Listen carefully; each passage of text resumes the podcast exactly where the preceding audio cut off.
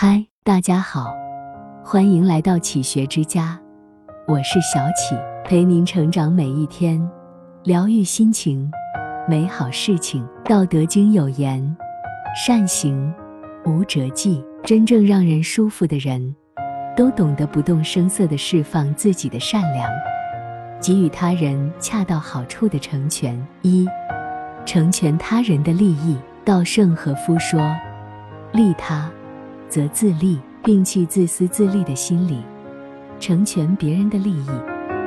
这种利他的精神，最终仍会惠及自己。在佛教故事中，有一种共命鸟，这种鸟只有一个身子，却有两个头。有一天，其中一个头在吃莓果，另一个头则想饮清泉。清泉离莓果的距离较远，而吃莓果的头又只顾自己。不肯满足对方的要求，于是想喝清水的头十分愤怒，一气之下在心里计划：好吧，你吃莓果却不让我喝清水，那么我就吃有毒的果子。结果共命鸟中毒身亡，两个头同归于尽了。其实，如果那只鸟的一个头能够先让另一只喝到水，再去吃莓果。自己也不会有什么损失。可惜，一心为己、不愿照顾他人需求的他，最后落得此般结局。人有时候和这两只鸟一样，既不愿意让自己的利益受到一点点损失，又不愿成全别人，所以到头来自己也是一无所获。自利则生，利他则久。为人处事，永远只想着自己。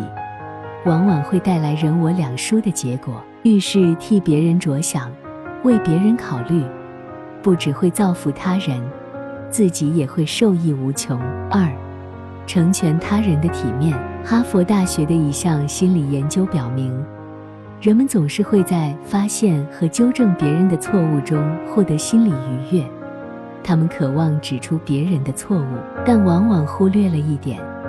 几乎每一个人都不喜欢别人对自己指指点点，不愿意被人发现并指出自己的错误和缺陷。与人相处，在别人出现错误或是发生尴尬的时候，管住自己的嘴巴，不把事情点破，是一种智慧，也是一种难得的修养。张爱玲曾写过一篇文章，叫做《后母的心》。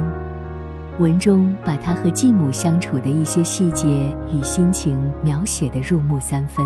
他的继母孙用帆无意读到后，颇为感动，认为这篇文章是特地为他而写的。一有亲友到家里来，他就把这篇文章的大意说给大家听，尤其喜欢把这件事念叨给张爱玲的父亲张志怡听。实际上，张爱玲之所以写这篇文章，只是为了锻炼自己的写作技巧，并没有讨好继母之意。张志怡对此心知肚明，但为了维护孙用帆的颜面，不让他难堪，每次都随声附和，从来不直接说破。看透是智慧，不说是情商。真正高情商的人，永远懂得照顾他人的自尊心，适时缄口，明知不问。看穿不言，为人留一份体面。三，成全他人的善意。记得有一次，我的一个长辈在亲人群里发了一则养生小视频，提醒大家按照视频里说的做，肯定会对身体有好处。这位长辈转发的初衷，无非是想表达对亲人的关切，但是一位亲戚却在收到没多久，就在下面一本正经的回复。这条消息是假的，早就有人辟谣了。以后不要再发这种东西了。一番话，弄得那位长辈尴尬不已。之后在群里连话也不怎么说了。当善意被浇了凉水，被误解的好心便会收回。尊重他人好意，感恩他人善举，才能邂逅美好，收获温暖。古时候，有位歌舞伎大师。名叫堪弥。一次，他在上台演出前，故意将鞋带散开，正要上场时，有人提醒他说：“您的鞋带松了。”堪米大师马上微笑着向对方致以谢意，并蹲下来系好了鞋带。快到舞台入口处时，他又蹲下来把刚系好的鞋带再次弄松。有人不解，问他：“您何必多此一举？刚刚为什么不直接告诉那个人这是演戏的需要呢？”堪米大师微笑着说：“以感谢的心去接受别人的善意提醒，是件快乐的事。”接受并享受别人的善意，然后在适时的时候给予回应，这是一种美德。融洽和谐的人际关系正是在这种互动中一点点建立起来的。当别人向你表达善意时，说明他正在关心你。以感恩之心去接受，去感激，才能不让人寒心，使善意持续传递。四，成全他人的幸福。作家卢思浩说：“一个人没修养的标志之一，是去别人的生活里指手画脚，轻易去影响别人的好心情，打扰别人的小幸福。人活着，发自己的光就好，不必去吹灭别人的灯。因为很多时候，你随意的一句话，就足以毁掉别人来之不易的快乐。”知乎博主惊喜讲过一件事。